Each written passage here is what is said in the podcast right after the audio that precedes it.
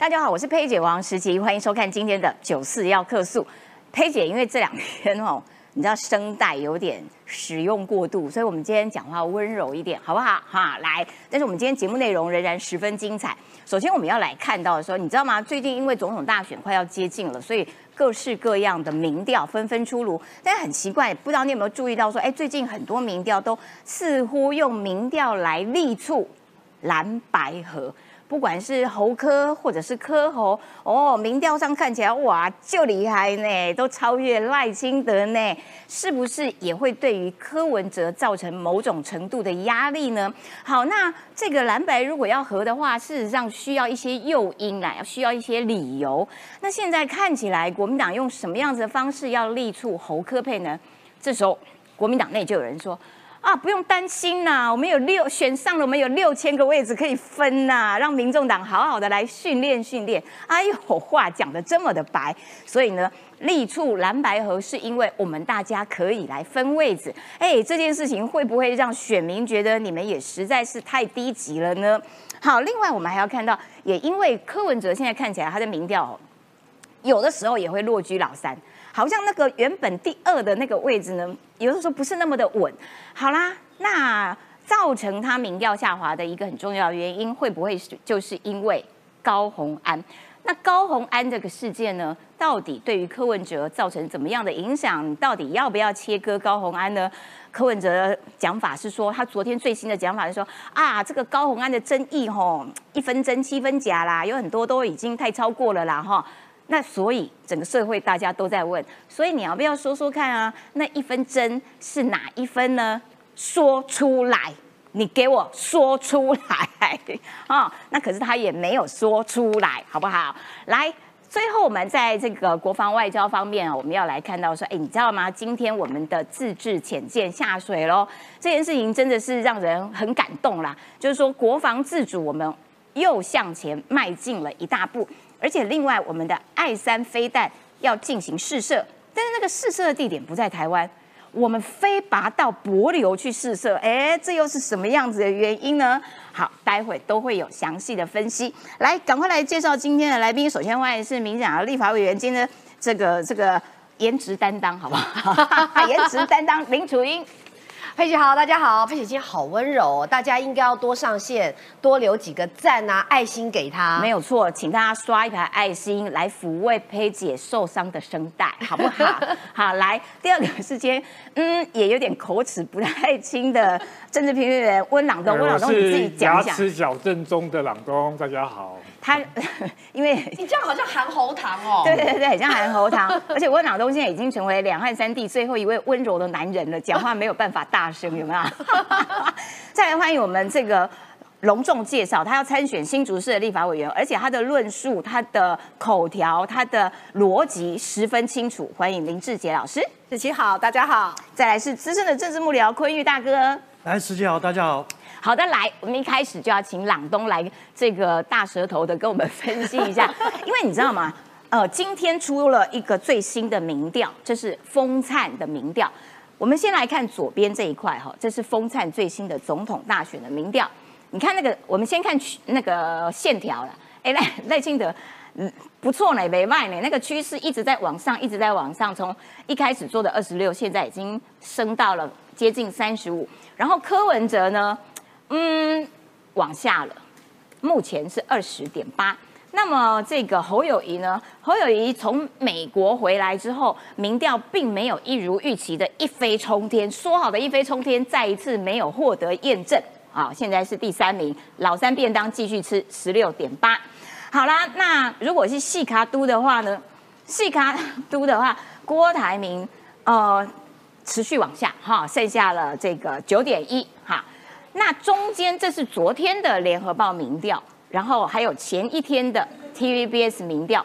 那在这两份民调当中呢，事实上柯文哲跟侯友谊，嗯，就是两个人有的时候会换位啦，有的时候你第二，有的时候我第二，不太一定啦哈。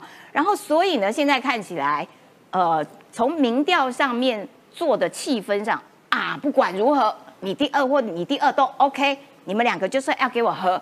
合起来之后，你们就会赢过第一名的赖清德。所以呢，这个是风菜，哎，风菜民调，他做的这个呃在野整合，他是排除了非绿的选民。好啦，结果果然侯科配是最高的。那如果是科侯配的话，哇，哎，差很多呢，快要跌到一半。那么近新闻昨天也出了这个近新闻的民调，他也做了这个在野整合的哪一种配支持度最高？结果哎，果然侯科配是支持度最高的，科侯配也还可以啦，就是两个在误差之间。总而言之，侯跟科看起来就气氛上而言。有一种强迫你们两个跟我搭在一起这种感觉，这个要请教一下朗东了。对啊，侯科佩呢，目前是蓝营群众内心最大的希望跟幻想，但是他并不会实现。哦，真的吗？从这几个民调来看，先讲了赖的部分的话，他还是在稳定的在这边。那不管是风扇作者或者是联合报作者都还是上升，显示呢蓝营开始打鸡蛋的议题，并没有造成什么赖清德重挫这样的状况发生，它还是很稳。第二个呢，在呢郭的部分的话，几乎每一份民调哦，郭台铭大概都还在十趴以下，没有什么起色。嗯，所以郭总志在参加，不在得奖，已经变得很明确了。那如果郭台铭啊，他就是觉得说，我要参选的重点是我要玩的开心，那这样玩的开心。如果是这样，那对于柯或者侯来讲，都可以不用再讨论，因为郭台铭就算不会选上，他也会选到最后。所以我们姑且先假设郭台铭他会退选。那接下来就来看是说呢，这个侯跟柯到底会怎么合？其实为什么我说不会合呢？因为柯文哲他老神在在，为什么会这样讲呢？为什么？因为你看啊，柯文哲他民众党啊一堆帮派分子啊，去是讨债的啊，加上高鸿安的这个弊案，然后呢这两个加总在一起，侯友谊竟然还输给他。所以，对柯文哲来的角度来看这件事情，他觉得自己利空出尽哦，在绿营强力炮火之下，他还可以撑住，有二十一点八。哎，的确呢。他自我安慰就觉得说啊，我再起来一定可以。而且柯文哲会觉得再也没有什么能打击我的了。如果郭台铭不选，再灌个三四趴回流非蓝非绿的票回流到柯的话，他就会稳定领先。侯友谊，所以对现在柯文哲来讲，他根本不可能会去跟侯友谊谈任何的一个合作。那侯友谊呢？原本蓝营呢都会说哇，他去美国一趟啊，很威啊，干嘛？结果呢，这个从这个民调上面来看，联合报民调一做，哇，二十九，不不不不，那那这样直接掉到二十，很不给面子啊，快要变成垂直下降。就算是呢比较挺侯的肌肉效应的 TVBS。侯友谊还是一趴，还是老三呢？哎，老三落后柯文哲，因为对大部分的民众来讲，侯已经有定见了，就是草包。在正大没办法回答学生提问，在台大找陈以信当枪手，去美国也是幕僚在处理，而且都是闭门会议。因此侯友谊本身的战力其实已经有定论，就是不够强，所以才要请假逃避议会的监督。在这个状况之中的话呢，你可以看出出来说，虽然柯文哲是一直往下，蓝白蓝营就会讲说啊，柯文哲不行了，他必须要去谈，然后做了一堆侯科配都很高，可是你看哦，这二十六点九是谁去筹侯科配？就是国民党基本盘嘛。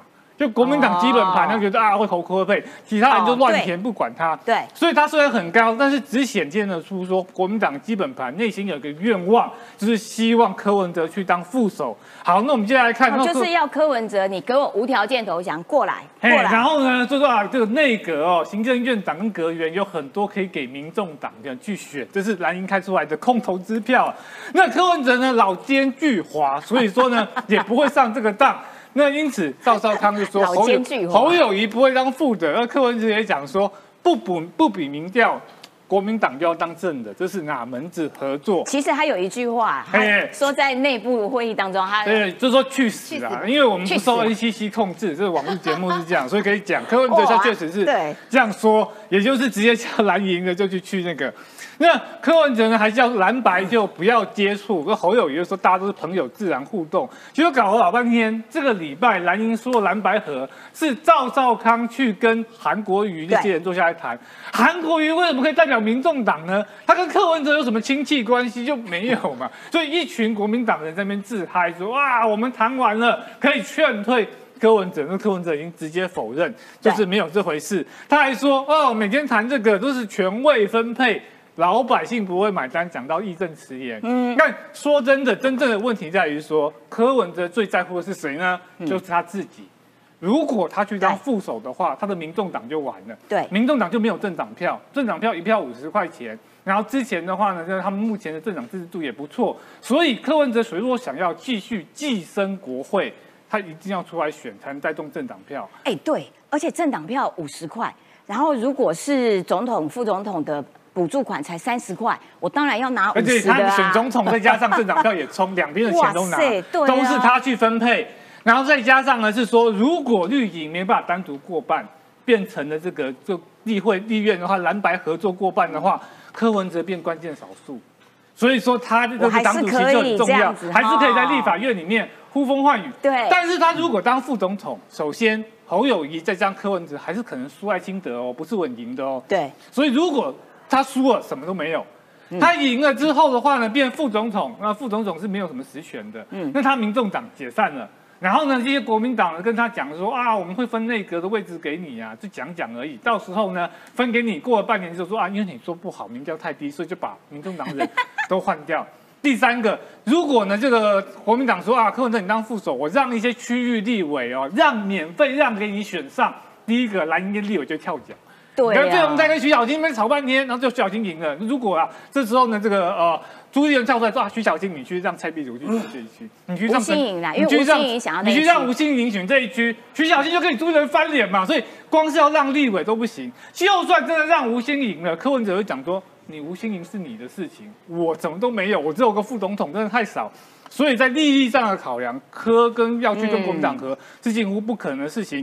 那如果要去谈，应该是要等到柯文哲看到郭台铭退选，柯文哲民调又上不去，还落后侯友谊十几二十趴，稳居老三，在种种劣势下，柯文哲才有一点点可能去跟蓝营合作。不然以目前来讲的话，这两个月都是蓝营的自嗨的局面，然后不是不可能会有蓝白合的。没错，好，感谢朗东。而且啊，这个刚刚讲到说赵康跑出来，然后不是跟韩国瑜就啊，我们已经讲好了啊，我们要去做这个汤扣，有没有？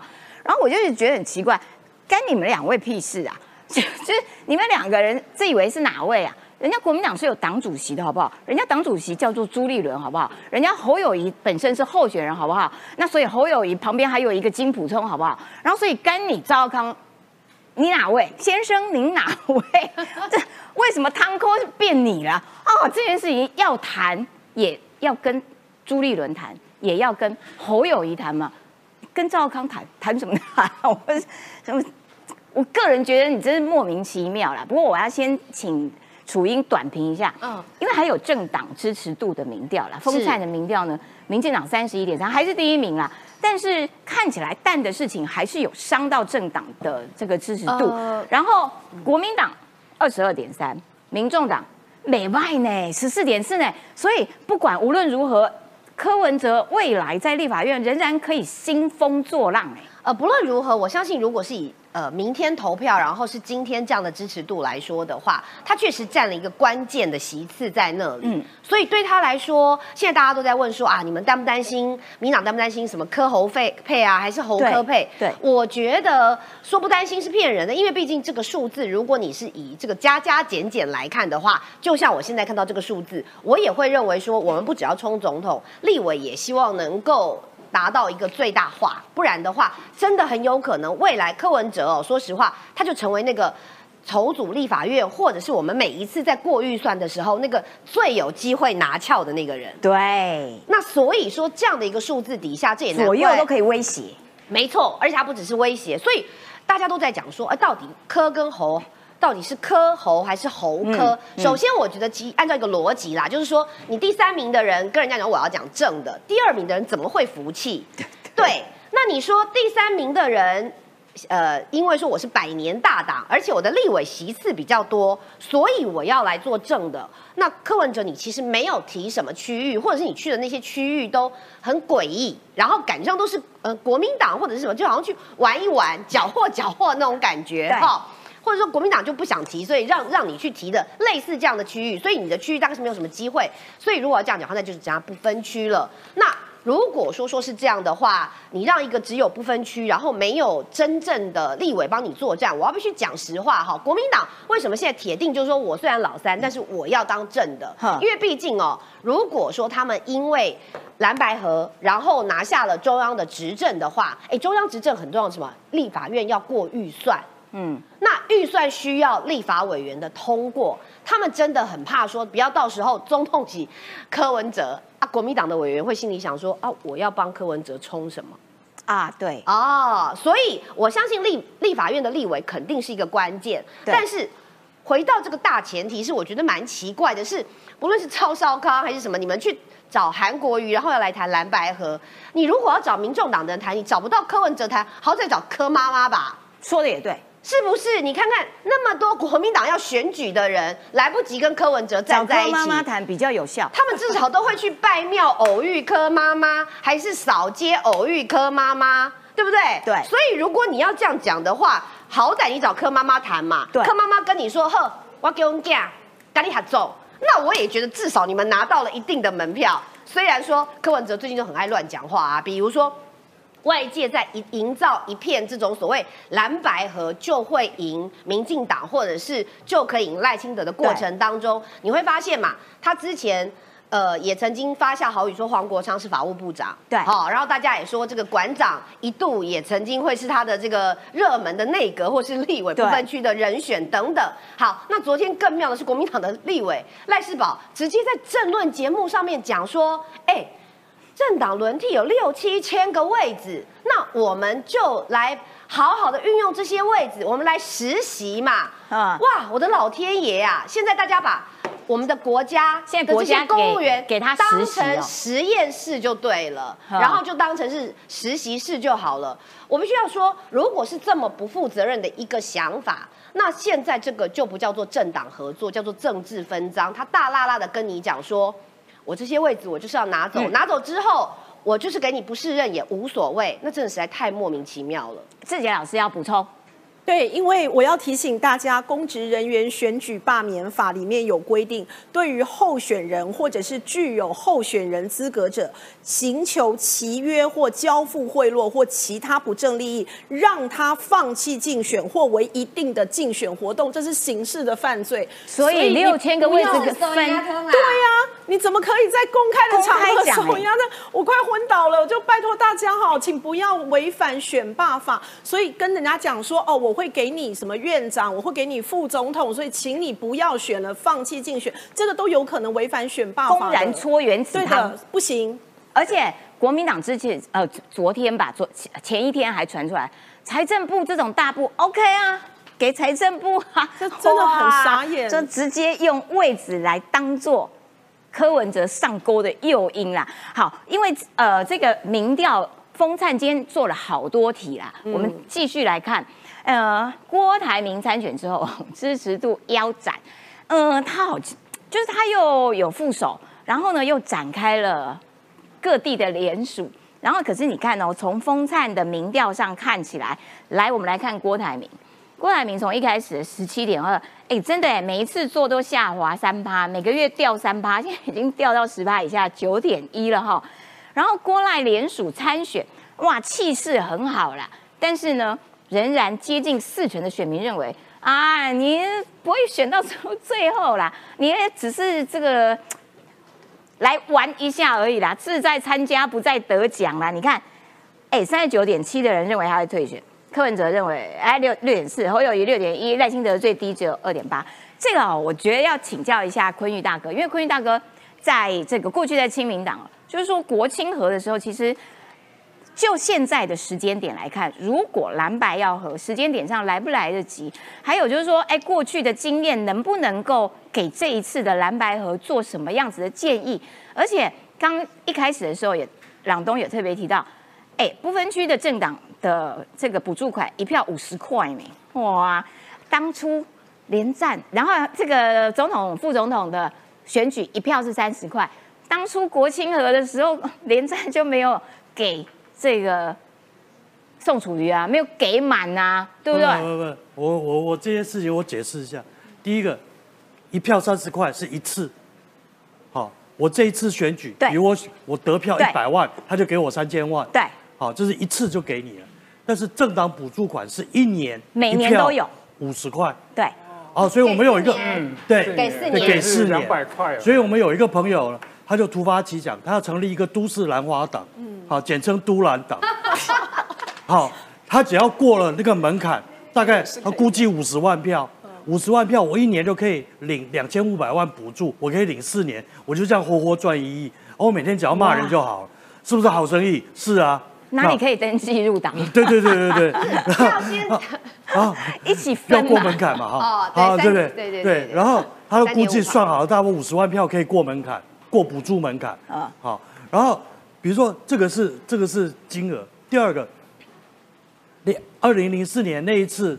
的事情是这样子，因为那时候，呃，年初选总统，年底选立委，所以那个时候中间又经过验票，只是亲民党把很多钱都花光了，嗯，好，所以那个时候就拜托求爷爷告奶奶，拜托那个连战是不是能够把选票补助款拨一点给亲民党，让我们支持我们年底的那个立委选举，是，啊，结果国民党都左拖右拖，最后没有办法去求。老老钟去求连战。啊，连战说没关系，那好这样子，我开我的票子给你，嗯，我私人票给你，好，就我们就很开心啊，看人很不错呢，对啊，这样很不错，但是啊开始拖拖拖拖拖拖，拖到后来还是国民党开票，啊国民党开了票，啊国民党开了票，他的日期是压那个第二年一月，那一月底才给，那选举都选完了，都立法委员都要就职了，你给我那个干嘛？对啊，最后就算了。算了以后，最后就是结局是，呃，我们的党主席、副主席跟秘书长联合联名信贷三千万出来，把那年选举打完。啊，然后这个这个就是就是难怪宋先生有点不太满。不是不是不满的问题，是那个人情就算了。啊，好，就到此为止了。好，大家大家合作到这边就没有下一次了。哎，那你从民调上看啊？现在一直在炒作说侯科侯科。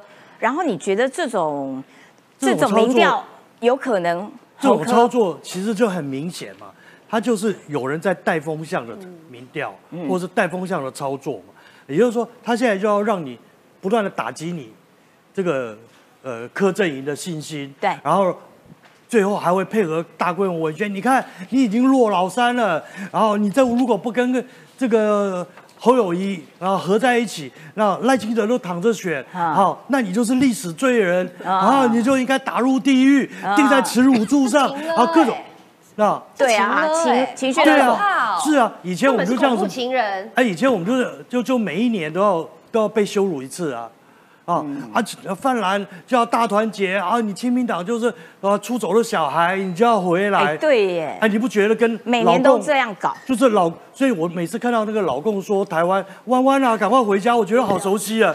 啊，当初国民党就是这样子，对，亲民党赶快回家，共产党就是国民党，两个表现都一样。然后，所以所以那个那个那个那个手法语语法通通都一样，对，他就要把你框起来。但是柯文哲不是笨蛋，好。柯文哲旁边有一个人呢，啊，现在还有一个，只要黄珊珊还在，我就相信柯文哲不会答应这件事，因为黄珊珊跟我一样，哈，那个背后一掀起来都是洞，哈，不不被自己人从后面打的，不是被国民党打的，对，啊，有枪有枪眼哈，有剑洞，啊，我们大家都都都挨过他们的很多的那个那种玩意儿，国民党向来都是告诉你说。好，我们国民党大门永远是开的，但是从来没有告诉你里面有地雷。好，门帘后面有刀斧手，喝的汤里面有下水银。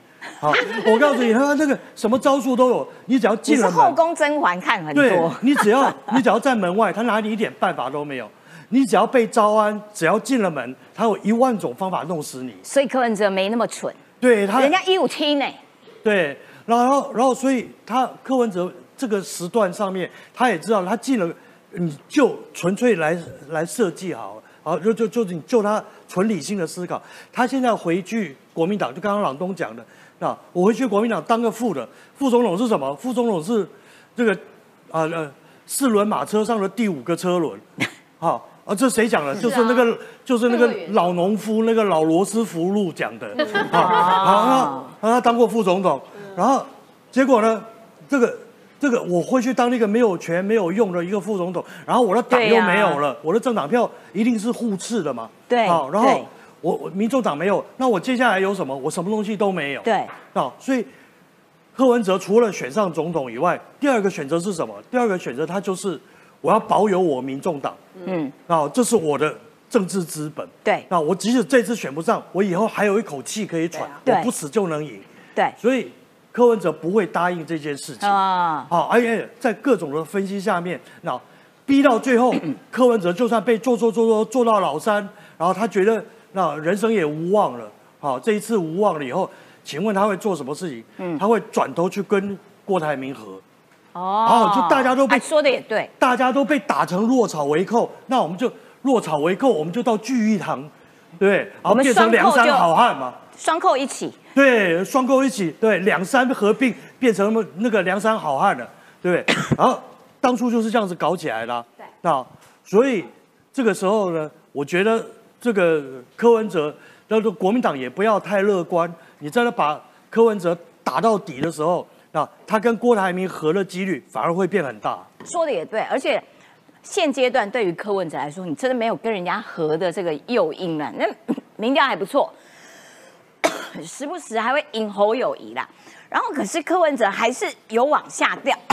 我可以补一下，因为那个自己好笑。因为，因为我觉得国民党怕那个柯文哲赢，比民进党还怕。因为民进党的呃中心思想是非常稳固的，我们的党员或者是我们对政党的价值是有认同的。可是我不觉得，我觉得国民党基本上是一盘散沙。所以一旦今天柯文哲赢了，那六千个位置，我想国民党应该就灭党了吧？全部都拿去，他今天用六千个位置去诱惑民众党。我如果反过来的话，恐怕。我觉得是更快，因为民众党的白粉们其实基本上是不喜欢蓝绿的，所以他也有他一定的核心价值。可是我不觉得国民党的党员有这么大的忠贞价值哦，他只是骗柯文哲上钩的一个一个讲法而已啦。然后，呃，我们也看到昨天新的这个新闻了，这个等一下也要请志杰老师来帮大家分析，因为志杰老师是在地人、新竹人。然后呢，昨天远见杂志的永续竞争力调查结果，新竹市。非六都的第一名哇，第一名！这个时候，高鸿安市长就立刻跳出来了，赶快出来讲说：“哦，这真的是一个很大的鼓舞。身为科技跟国际的城市，我们未来还会继续的努力。”来，后来结果大家发现说，《远见》杂志的永续竞争力调查，它在下面附注了这样子的调查方方法。这个结果调查的是二零二一、二零二零。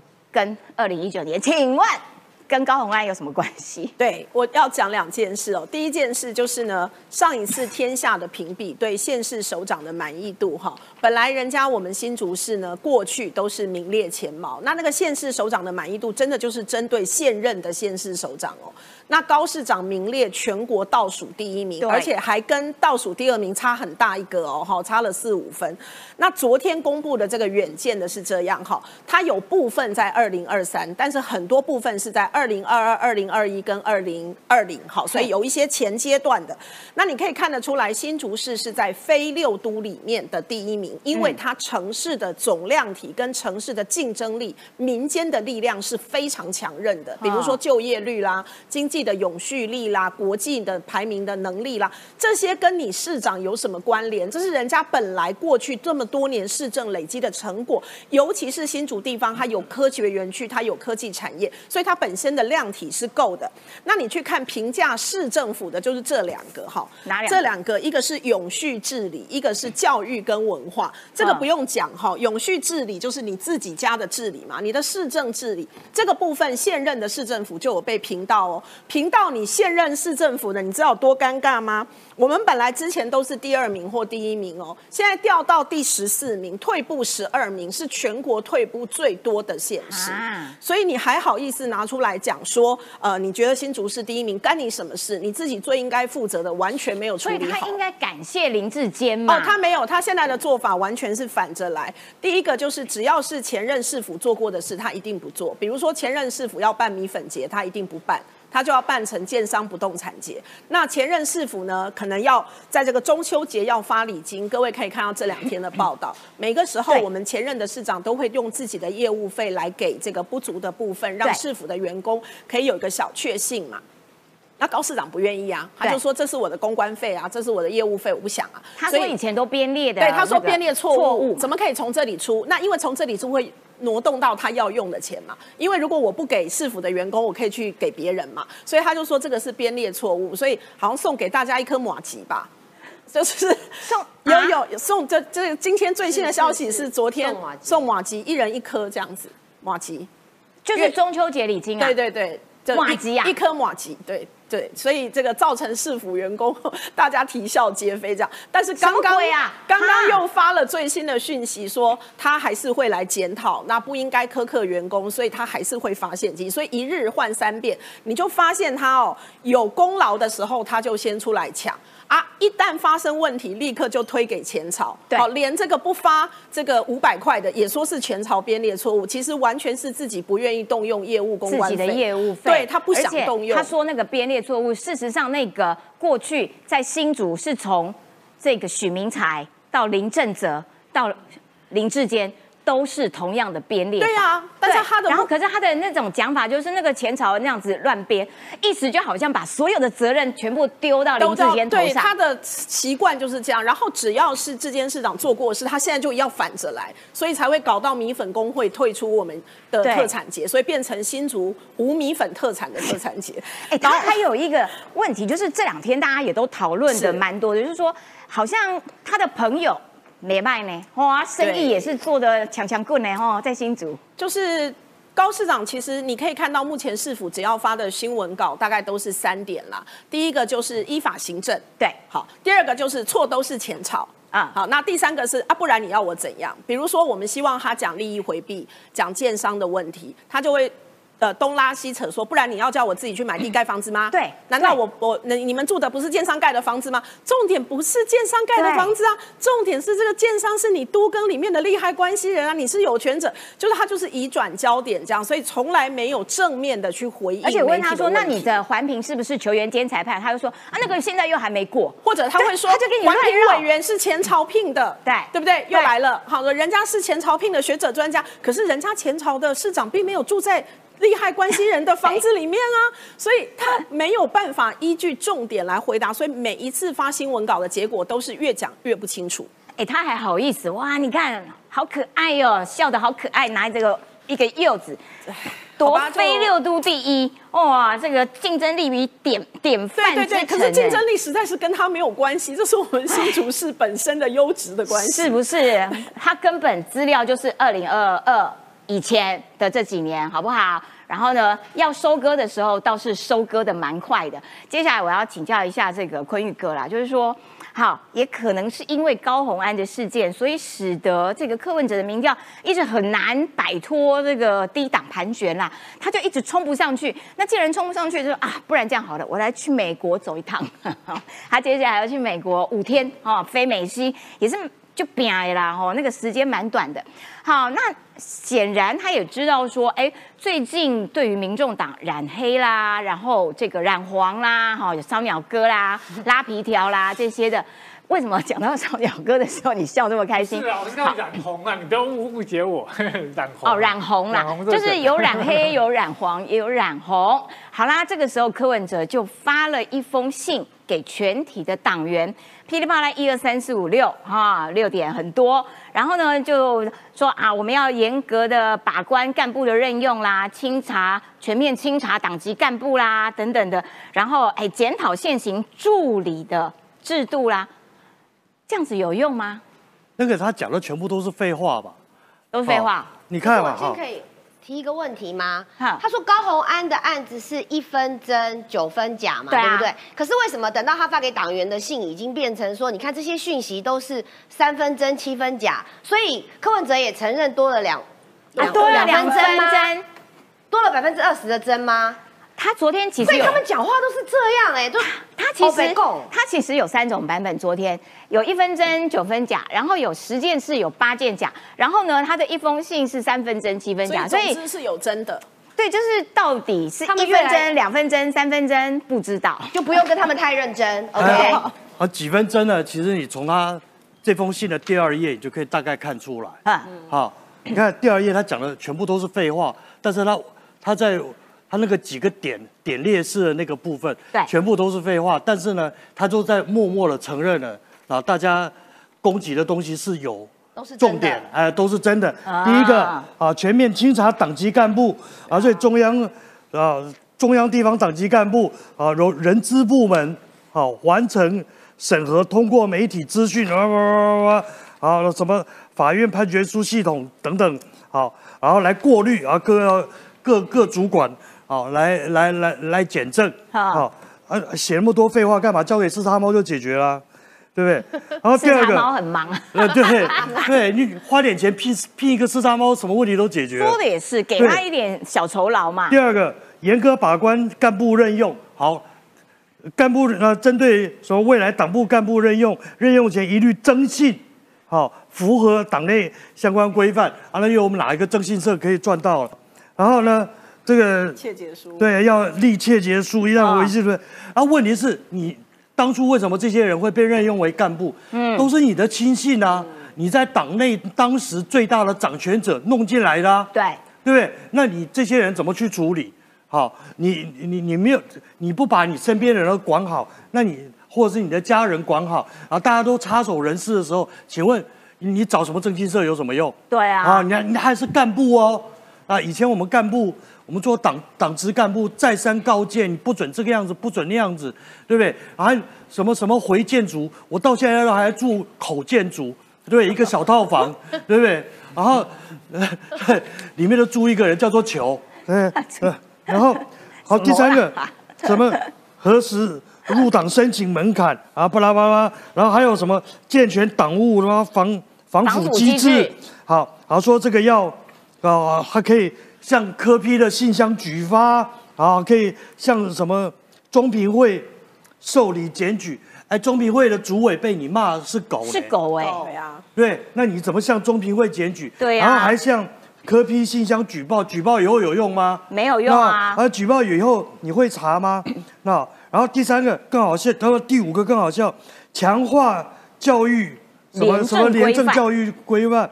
然后说要请这个什么外部专业讲师，哎，还有外聘专业讲师啊，什么东西啊？请问一下啊，你在台北市政府已经做了八年了，对啊，这些啊，不要收受。好了好了，这个我可以去讲了。对对啊，我刚刚就在想说，请世杰老师去讲啊。对，不要收受什么东西，然后不可以住别人的房子，不可以怎么样怎么样，这些边界跟规范，不是每一个从政的人都应该知道的事情吗？这不是常识吗？对啊。那你过去八年你都没有弄吗？然后，然后最后一个第六点，我觉得最重要。对，还有检讨助理制度，我们助理本来就有制度啦。第六点，我觉得他特别写出来。就表示说，他也认为高宏安有问题，有对。对，所以一分针就在这里了。嗯。啊，然后更好笑的事情啊，你知道他这个东西，他他这一份东西哈，嗯，对比了最近也是在中秋节前发布出来，叫华为，华为也发布了一篇好内部廉政指示。好，这个里面就说偷抄 不得以任何形式，然 后接受礼金啊，有效证券，巴拉巴拉。第二点最好玩，就我觉得都针对高鸿安来了，不得借款、借房、借车等，啊，不能对他来了。非常关心我。第三个啊，不得组织什么华为团队人员参加旅游啦，啊，什么什么消费娱乐。第四点，我觉得也是对着民众党来的，那不得啊为华为团队。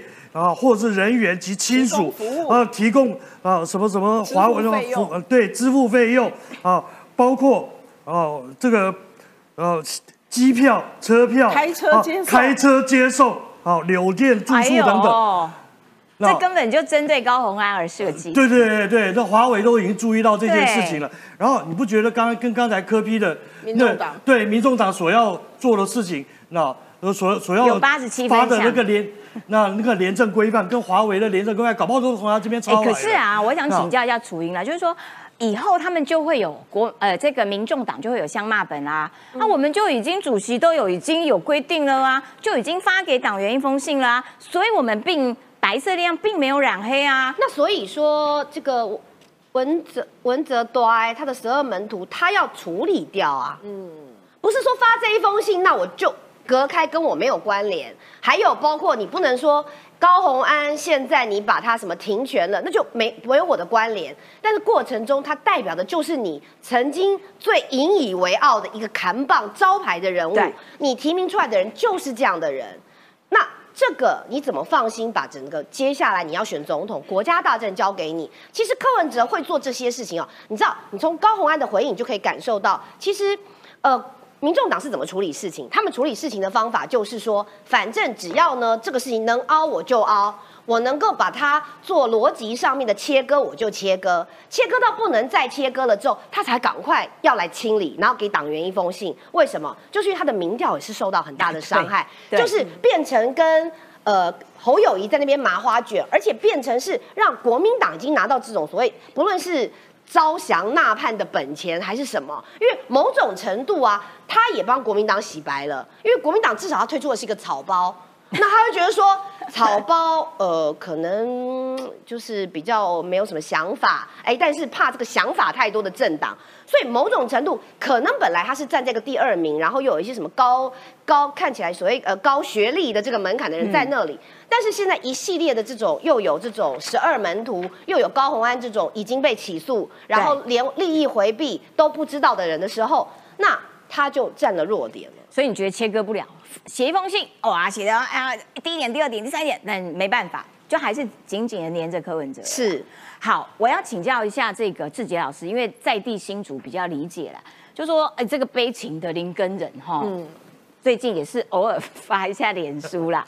他说柯文哲讲十件爆料里面八件是假，两件是真，请柯文哲告诉大家哪两件是真啊？就是说，我觉得林根人作为第一开出第一枪，这个把高红安用公积金 A 涉嫌 A 助理费的这个人。抖出来的这个人，他一路以来都一直被国民党这样子排斥在外面。好啦，那现在高虹安风风光光当上了市长之后啦，柯文哲的老巢在新竹，然后呢，现在柯美兰到底选立委这件事情，本来柯文哲就觉得他选就是我选啊，可是后来的态度有些改变。目前在新竹的气氛上面是如何啊？嗯。其实最近在因为中秋有很多的晚会跟活动嘛，所以我在做一些中秋的活动参与，也都有遇到柯美兰科医师。那我觉得柯医师是非常认真在选的哦，真的。对啊，我我个人认为他有上台唱歌哦，他有唱乐琴，而且他有做那个体操，然后还哟呼。对，而且他都有教大家眼球保健的知识啊，所以我觉得其实柯对，然后我觉得柯文哲主席他的发言其实。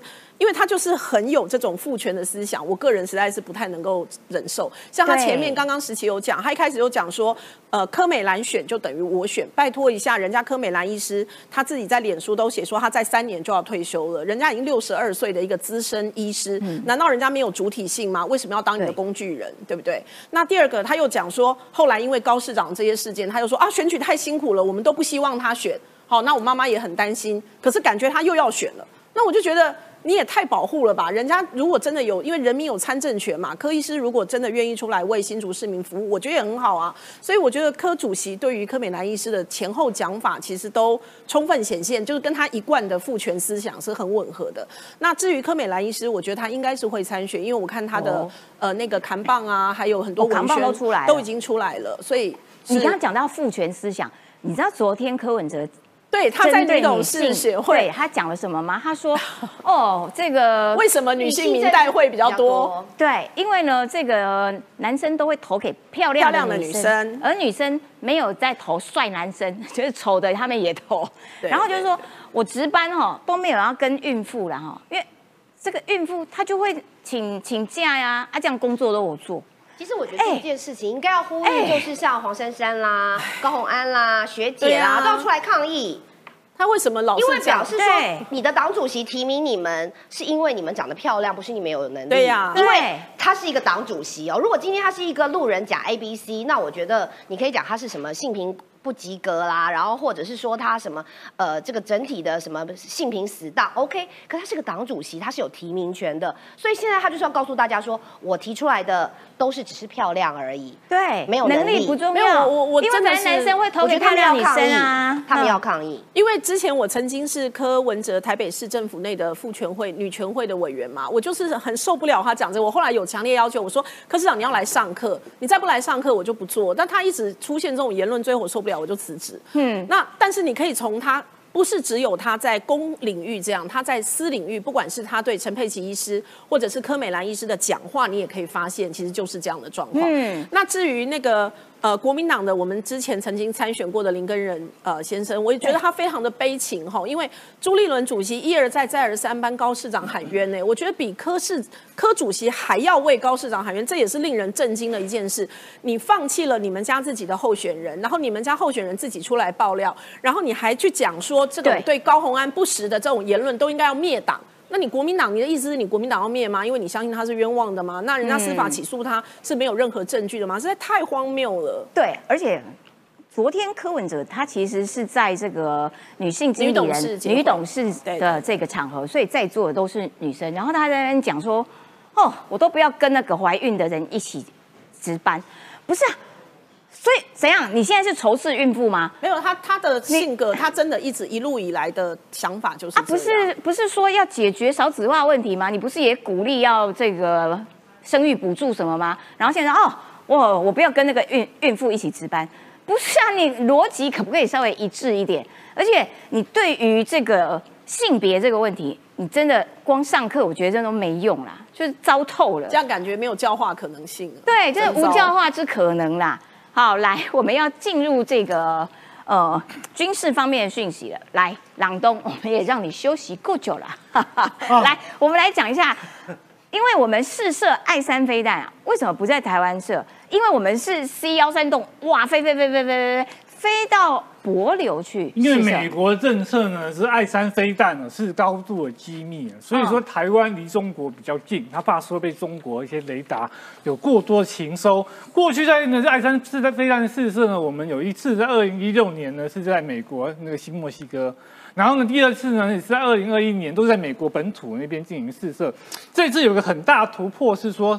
去这个上个月的时候就八月啊，我们的空军的 C 一三零啊，就呢这个载了一堆呢这些官兵呢，然后去到了博流这边，有美方啊在那边一起共同合作之下呢，就在博流进行爱三的飞弹试射。那爱三对台湾什么重要呢？因为现在目前呢，除了台北是有爱二，还有在协防之外，其他全台湾的这样的一个防守，然后都是以爱国者这个三型。作为防守，i 三呢就是 i 二的一个升级版呐，有几个重点呢。第一个，它上面的这个飞弹呢，从四颗变到十六颗。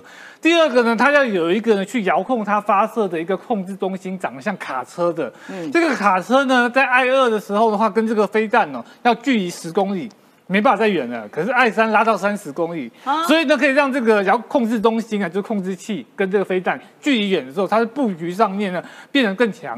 在博流这次的试射准确率也证明是百分之一百，就完全都拦截了。哦，哎，那就表示是说这几个事情，说美国跟博流之间的军事合作，以及美台博三方的这样的一个合作，是越来的越密切。所以接下来台湾如果跑去菲律宾啊，或者是其他的一些国家进行跟美国进行联合的这个演习。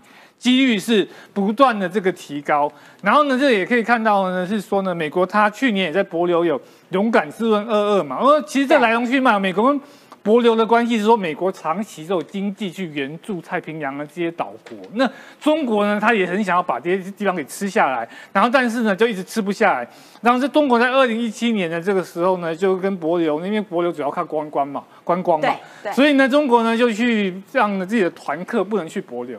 就限定了很多呢，博流这个观光业啊，就是打击它。这跟之前呢说什么中国客不来台湾是类似的做法。可是因为日本、台湾更多人去柏流的关系，柏流超好玩，要把它补回来。那我去查一下，最近呢，他们来回机票呢两万块有找，大概一万七。哎，没卖没卖没卖，柏流真的很好，坐三个多小时就会到。那所以明年有机会我也去柏流看一下，好，以度假胜地来讲是非常好，而且他对台湾非常的友善。那中国对柏流是非常就追求不成嘛，所以就怒而呢就在经济海域上面啊，从去年到今年有非常多对柏流的一些骚扰，越骚扰柏流，柏流就越坚定跟美国站在一起。在上个月的这个时候，还跟美国签署了军事上面一些海防上面的协议，让美国的海卫海岸防卫队就是他们的海巡啊，可以直接在柏流的经济海域代为执法。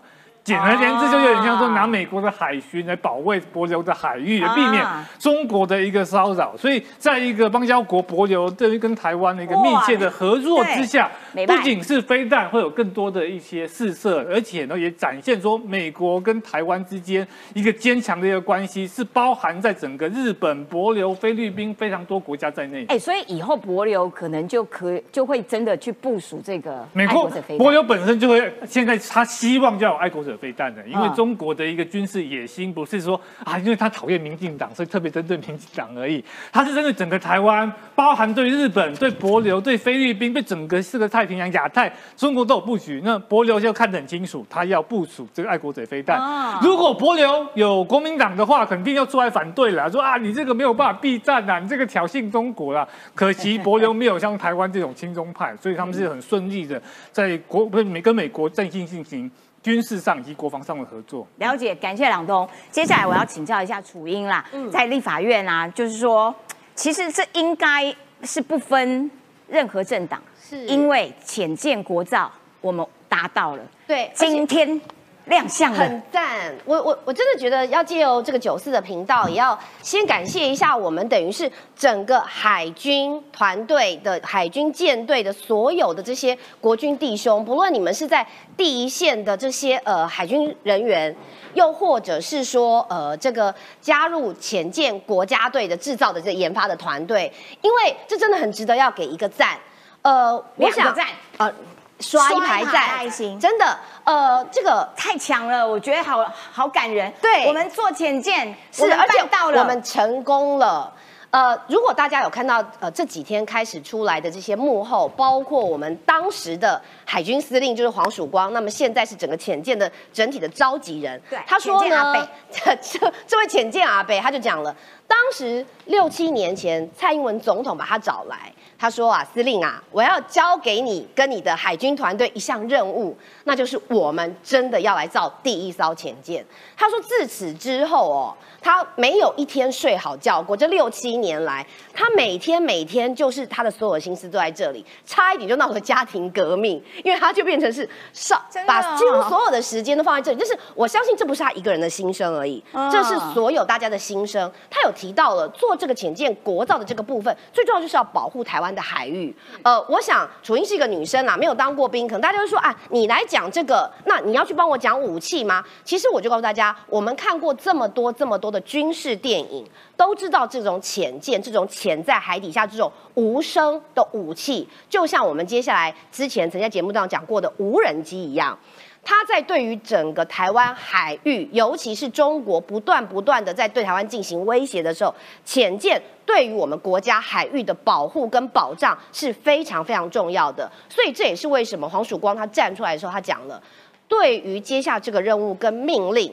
没有政党的问题。因为国家是大家的，哎，那今天这个海坤号啊，是它有呃包起两个地方，对，用国徽，国国徽，这个地方不能给人家看到。呃，这因为这个，我相信它也是属于机密的重要的一环，包括它前面的这个呃船船手呃舰手的这个部分头，对，好，大家现在透过画面来看看到，还有就是装鱼雷管，对，因为这个当然就是非常非常重要的一个机密的部分，而且其实在这过程当中，黄曙光有特别提到哦，有一些不寻常的过程，包括我们当时从美国或是其他这个重要的机。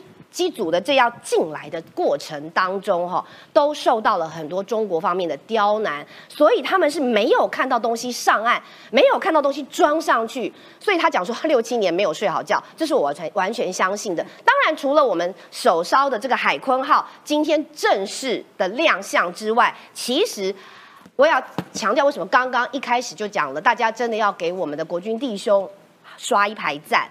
以我们这个海舰的这个所谓的耐航训练的过程当中，那么多年来都是至少要操六十天，然后他们浮出甲板的时候，还曾经浮上一面青苔。我简单的来说，就是因为他们一直都在暗无天日的这个呃海面下，那么你经过了十天、十五天，甚至于长达一个月之后，它外面都长青苔了。那你想想看，军。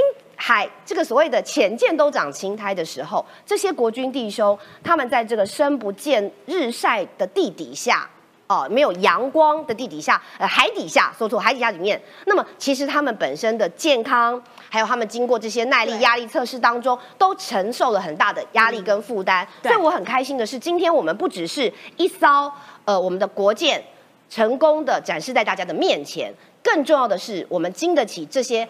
呃，武器的压力测试、海军的压力测试，这对我们的国防战力提升都是一个非常正向的肯定。没错，而且你知道吗？它那个，因为这这一艘我们自制的潜舰啊，它要潜到三百米，对。然后，所以它那个海水的压力什么，它的那个钢板啊，其实光制作的时候就非常非常辛苦。就是你要让它能够密合，然后你要让它能够受受压，说这些都是一种新的技术，而我们真的完成了，哈。太感人了，对。接下来我要请坤宇哥，好来这个部分哦，就是说美国到底在印太地区的战略是有什么样子新的想法，还是怎样？否则他干嘛要卖给越南 F 十六？然后他又为什么这个呃跟日本啦，然后还有跟印度啦增设了一些海外的军事据点？他是意识到什么样子的不足，所以要做这些事吗？哦，那么简单来讲，他所要面对的事情。就是中国海海权的不断扩张，中国海权的不断扩张，扩张到什么地步呢？它不只是向周边的，它不只是给台湾施压，哦，它像它它它的战斗机最近什么，我们就在讲说一百零三架突破什么，呃，这个 A D I Z 啊什么东西，它不止突破我们的，好，去年啊还有前年，他都一直在东海这个地方去挑衅，那日本的防空区域，那 A D I Z。好，所以逼到后来，日本人也不想要跟这个中国呃直接冲突，最后是美国派了 F 二十二整队 F 二出来，啊，那把那个中共的歼十六整个赶回去，所以他们在东海、黄海这个空域上面早就有冲突过。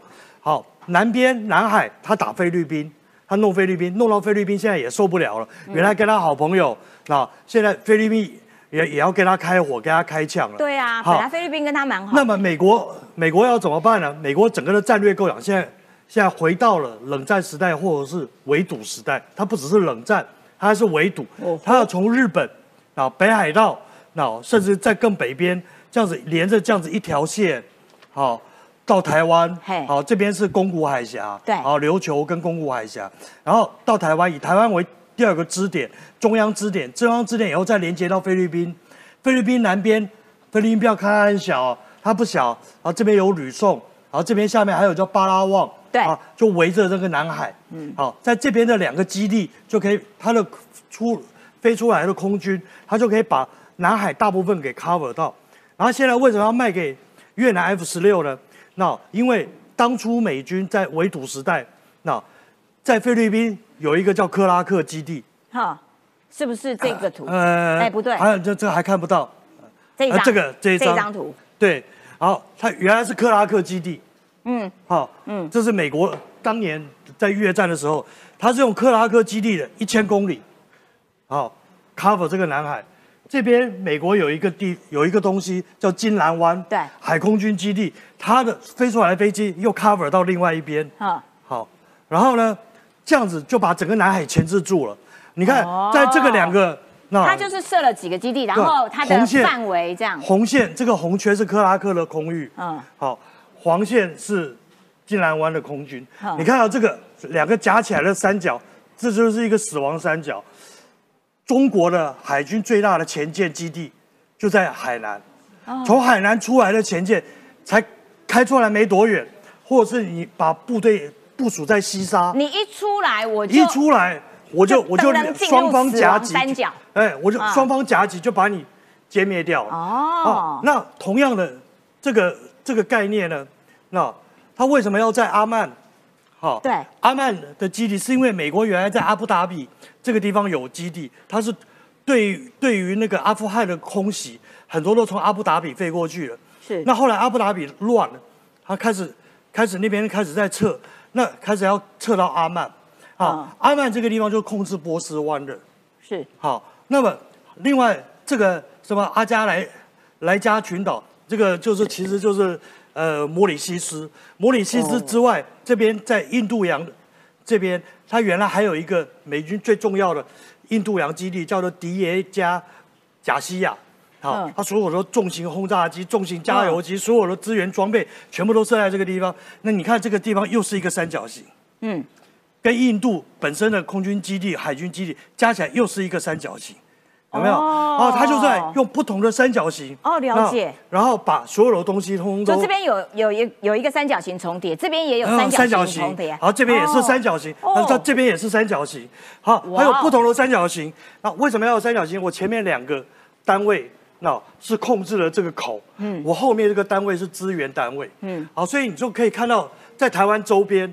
好，我们刚刚补充，刚才主音讲说黄曙光讲了很多的那个浅见，我我相信今天那个站在现场会把眼泪掉出来，对，就是黄曙光跟郭喜，好，他们两个人一定会把，我建议各位去看一下郭喜的某一些访问或直播，那很多的心酸，黄曙光不能讲的，郭喜讲的非常清楚，好。你说谁是卖国贼这种？呃，对对对对对对。那关于他的那个部分就再说，但是他中间所所做出来很多，很走过那个艰辛的路啊，怎么绕，怎么怎么钻，那个那个非常精彩。啊，黄曙光讲了一个重点，他说我们只要大概八到十艘。对。啊，为什么是八到十？对，为什么？好，然后他说我们其实最主要是两个海峡，好，保护台湾的交通线。后面的资源线，就美国的资源或日本的资源要过来，一定是从东部过来。啊，如果台海开战的话，那要防止中国的军队进来，那第一个叫宫古海峡，就是我们从台湾宜兰这边到与那国岛到到石垣岛这一条，好，这条线我要把中共拦住。另外，中国什么山东舰、什么什么航空母舰、潜舰要出来，就要走巴士海峡，所以我要把这条封住。你看，把这两条封住的时候，是不是中国的海？海军就出不来了，嗯，那我们后面是不是就进空？嗯，我们后面进空，我们的补给船只什么东西都可以比较安全的啊，把把这个物资给送到那台湾来。了解。那大家就有人说笑，然后就蓝营的或者是老的将军说：“那个胡说八道，两艘潜舰怎么去封锁了海峡？”对不起，他没有说我我们国家两艘潜舰就要就可以把公路海峡这么大一条公路海峡全部封起来。但是我们是有防区制的，我们有我们有这个领土跟领海啊。对啊，我们的领海是到哪边？与那国岛到台湾中间这一段，我们负责总可以吧？可以。啊这个两条，所以我画了两个国旗在这里，有没有？啊，这个两艘潜舰在这里。然后其他后面呢，部分是日本。日本也有啊，对，日本日本就锁定我们有分工合作的概念嘛。然后日本后面是什么呢？美军有没有？有，美军在这里。所以我们的就是国旗的这些，南边也一样啊。一二三四五六七八，对，我们有两个放在这里，然后后面是美军啊，啊，或是菲律宾啊。而且照以前所有的潜舰的作战规模，好，二次大战的概念，那通常我我的潜舰部队只有三分之一能够在作战区。三分之一必须进港维修，啊，好，维修需要很大的时间，很长的时间或补给。那另外三分之一呢，在来往那个母港跟跟这个战区的路上，哦我这样才能够持续不断嘛。啊，对。所以好，你现在开始算，你现在算十艘你就算不出来，对不对？嗯。但是如果加上建龙级两艘了，十二艘，是不是四艘？好，是不是？是不是有四艘可以在战区？四艘在战区，两艘在北边，两艘在南边，是不是分配的刚刚好？哦，哦，所以他那个其实是算过了。那接下来啊，浅见国造以后还会要做什么事情呢？那其实我们的西部，你看那个海的颜色就知道，这边都是深色的，就是深海区。这边台湾海峡都是浅海区。嗯，那个浅舰在底下，天上卫星或者是战机一照就照到，照都照到。所以要所以我们深的这边，所以我们在在左营，它其实不是一个很好的地方，所以。等到足够的数量以后，地方在东边，对，可能在东部还会要再成立真正的浅见母港。是，好，那个但是要等到数量增加了以后，才会才会出现这样子的状况。是，了解。OK，好的，感谢坤玉哥的这个解说啦。好啦，我们今天节目时间已经到了，而且明天是中秋节，有没有？烤肉去有没有？好，所以我们明天大家要去烤肉，没有要播九十要客诉，下个礼拜一中午同一个时间啦，拜拜喽，中秋节快乐。